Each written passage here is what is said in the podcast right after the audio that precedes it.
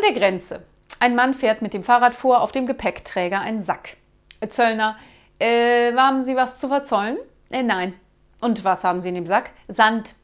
Bei der Kontrolle stellt sich heraus tatsächlich Sand.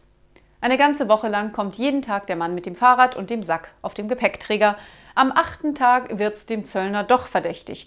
Was haben Sie in dem Sack? Nur Sand. Hm, mal sehen.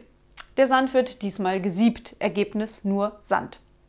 Der Mann kommt weiterhin jeden Tag zur Grenze. Zwei Wochen später wird es dem Grenzer wieder zu bunt und er schickt den Sand ins Labor. Ergebnis nur Sand. Nach einem weiteren Monat der Sandtransporte hält es der Zöllner nicht mehr aus und fragt den Mann, also ich gebe es Ihnen schriftlich, dass ich nichts verrate, aber Sie schmuggeln doch etwas. Sagen Sie mir bitte was? sagt der Mann verschmitzt. Fahrräder.